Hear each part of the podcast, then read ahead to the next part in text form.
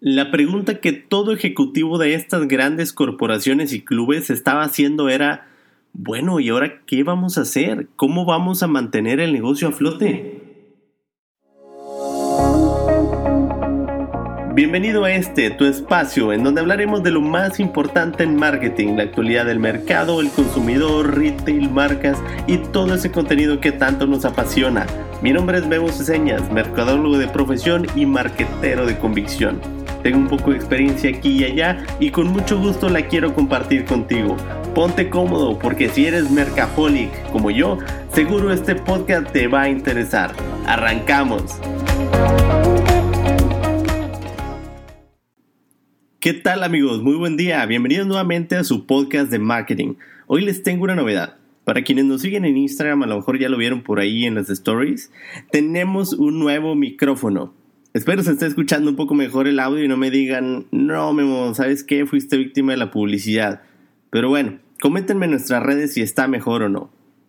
Me gusta empezar antes de abordar el tema de hoy agradeciendo a quienes nos han enviado sus comentarios y recomendaciones. En serio, muchísimas gracias a todos ustedes que nos apoyan para ir creciendo en este contenido que a todos nos encanta.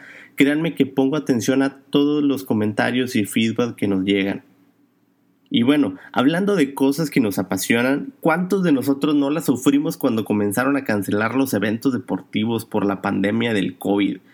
híjole, una cosa muy triste cuando a alguien le pegan en el entretenimiento y en especial hablo de la cancelación del fútbol. Yo sé que muchos dijimos en ese momento, por lo que más quieras, pero no en el fútbol. A unos meses de ese fatídico día, muchos ya nos acostumbramos y aprendimos a vivir sin ver este espectáculo, pero ¿sabes tú quiénes tuvieron que aprender a la mala? Las empresas. Por eso el día de hoy en la sección Hablemos de hablemos de el marketing deportivo en COVID. Para arrancar esta plática, déjame darte un dato duro. Aquí en México, la sola actividad del fútbol representa una derrama económica nacional de 114 mil millones de pesos. Este dato representa una cuarta parte de toda la aportación del sector de entretenimiento al PIB del país. ¿Cuánto crees que el fútbol representa en un país como España, que es potencia mundial en este deporte? Si estamos hablando que en México, la verdad, muy poco aún de lo que representa en porcentaje, en España nada más y nada menos que el 1.4% del PIB de aquel país. Como puedes ver, es un montonal de dinero que se mueve por el deporte y concretamente por el fútbol a nivel mundial. Cancelar de buenas a primeras todos los torneos a nivel mundial no debió ser nada fácil. La pregunta que todo ejecutivo de estas grandes corporaciones y clubes estaba haciendo era, bueno, ¿y ahora qué vamos a hacer? ¿Cómo vamos a mantener el negocio a flote? Y antes de avanzar más en el tema, me gustaría abrir un paréntesis aquí.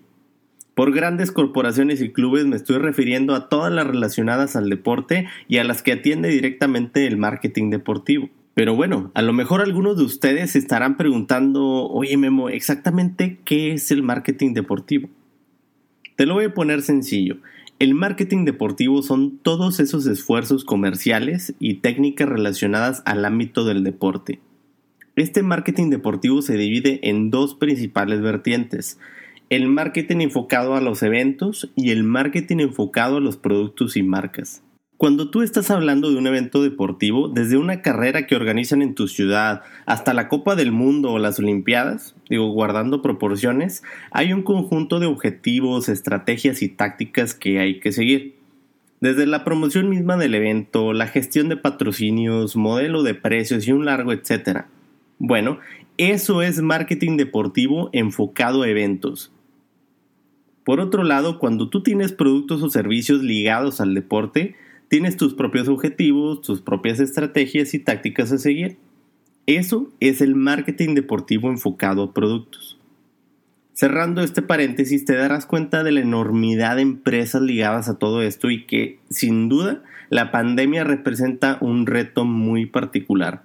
Fíjense que estos ejecutivos se vieron obligados a innovar de forma disruptiva en la forma de ofrecer sus productos y servicios, sobre todo con el uso de la tecnología. Centrémonos en el más crítico, el marketing de eventos. El primer ejemplo que les traigo, ¿qué pasó con las carreras? Hablando de los 5K, los 10K, el medio maratón, el maratón, me llamó mucho la atención que algunas de las carreras que yo personalmente sigo me empezaron a mandar publicidad de que vamos a correr. Sí, pero ¿cómo le hacemos si estamos en medio de la pandemia? Pues resulta que algunas carreras están yendo a lo virtual. No sé si sabían ustedes, pero con esta contingencia surgieron nuevas empresas de nicho que comenzaron a detectar este tipo de oportunidades. En el caso de las carreras surgieron empresas como Virtual Run Events o Virtual Runners, cuyo eslogan es Salvamos tus carreras. Imagínense, estas empresas ponen a tu servicio toda la plataforma para que tú, organizador de la carrera, no batalles más y lleves tu evento de manera virtual. Otro ejemplo, este seguramente están enterados. ¿Qué ocurrió con el fútbol? La Liga MX, la Liga Argentina. Bueno, estas ligas y muchas otras arrancaron torneos virtuales durante esta temporada. Una propuesta ingeniosa, la verdad. Pones a competir a los clubes en un torneo organizado puramente en el videojuego FIFA y lo transmites tal como si fuera un partido regular. El resultado, una propuesta bien desarrollada en donde se aprovecharon recursos, hubo señal de transmisión, muy buen engagement con los aficionados, venta de espacios publicitarios, negociaciones con proveedores. Ojo, que en el caso de México la consola oficial del torneo fue PlayStation 4. Se hicieron bien las cosas en una temporada en la que no habría otra cosa que ejecutar sobre fútbol. El tercer ejemplo es uno que luce aún muy desalentador. Se trata de las Olimpiadas de Tokio. El pasado mes de marzo, el Comité Olímpico Internacional anunció que las Olimpiadas se aplazarían al menos hasta el 2021. Sin embargo, esta fecha aún no está fija y el panorama aún es muy difuso. Por supuesto, los japoneses están muy desmotivados. Fue una candidatura que ganaron desde el año 2013 y llevaban desde entonces planeando este gran evento. Incluso no mucha gente trata el tema, pero muchísimos comercios japoneses se preparaban ante esta inminente derrama económica histórica. Y aquí estoy hablando de hoteles, restaurantes, bares, retailers y fabricantes de mercancía oficial. ¿Cómo enfrentan esta situación económica aquellas compañías que hicieron inversiones considerables para ser parte de este evento? En medio de todo este escenario, hay compañías patrocinadoras que están haciendo excelentes esfuerzos comerciales de cara a la edición de los Juegos Olímpicos ahora en el 2021. Una de esas empresas es Procter ⁇ Gamble.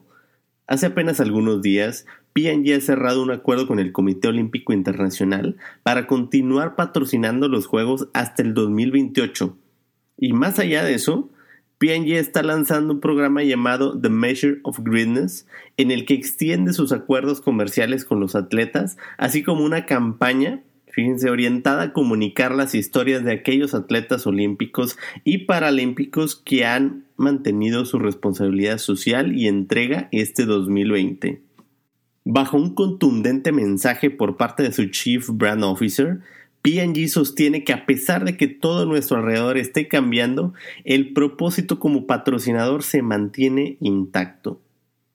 No cabe duda que a pesar de lo complicado que está el panorama por la contingencia sanitaria y las medidas que debemos tomar para cuidarnos los unos a los otros, las empresas siempre encontrarán el camino para innovar, para fortalecerse y no dejarse vencer por estos momentos críticos. Antes de cerrar el podcast de hoy y aprovechando el tema deportivo, me gustaría traerles el caso de una marca de una institución deportiva que se enfrenta a los cambios sociales. Si escuchaste mi podcast anterior, platicamos acerca de las marcas y cómo deben enfrentar este tipo de fenómenos sociales. Si no lo has escuchado, la verdad te invito a que lo escuches porque se pone bueno. Pero este ejemplo que les traigo acá es uno bastante relevante que dará de qué hablar, sobre todo allá en los Estados Unidos. Se trata de los Redskins o Pieles Rojas de Washington. Este equipo de fútbol americano muy popular en su liga ha enfrentado una serie de protestas en su contra en las últimas semanas, derivado del tema del racismo. Como te lo platiqué en la emisión anterior, la marca debe estar muy atenta al social listening y a lo que se habla de la marca y ese termómetro del consumidor. Dicho esto, el equipo ha optado por cambiar su nombre inmediatamente y acaba de anunciar hace apenas unos días su nuevo nombre provisional, Washington Football Team. No se quedaron mucho la cabeza, la verdad. Pero bueno, la realidad es que es provisional y ya veremos más adelante el rebranding que se le va a estar dando a este equipo. Con esto cerramos el tema deportivo de hoy. Como reflexión, me quedo gratamente sorprendido por la capacidad de innovación que tienen algunas empresas para adaptarse a los nuevos estilos de vida, caso de la empresa que gestiona las carreras virtuales, por ejemplo. Además de reconocer el compromiso que hacen otras empresas por crear campañas de apoyo en medio de una temporada tan difícil como lo ha hecho PNG.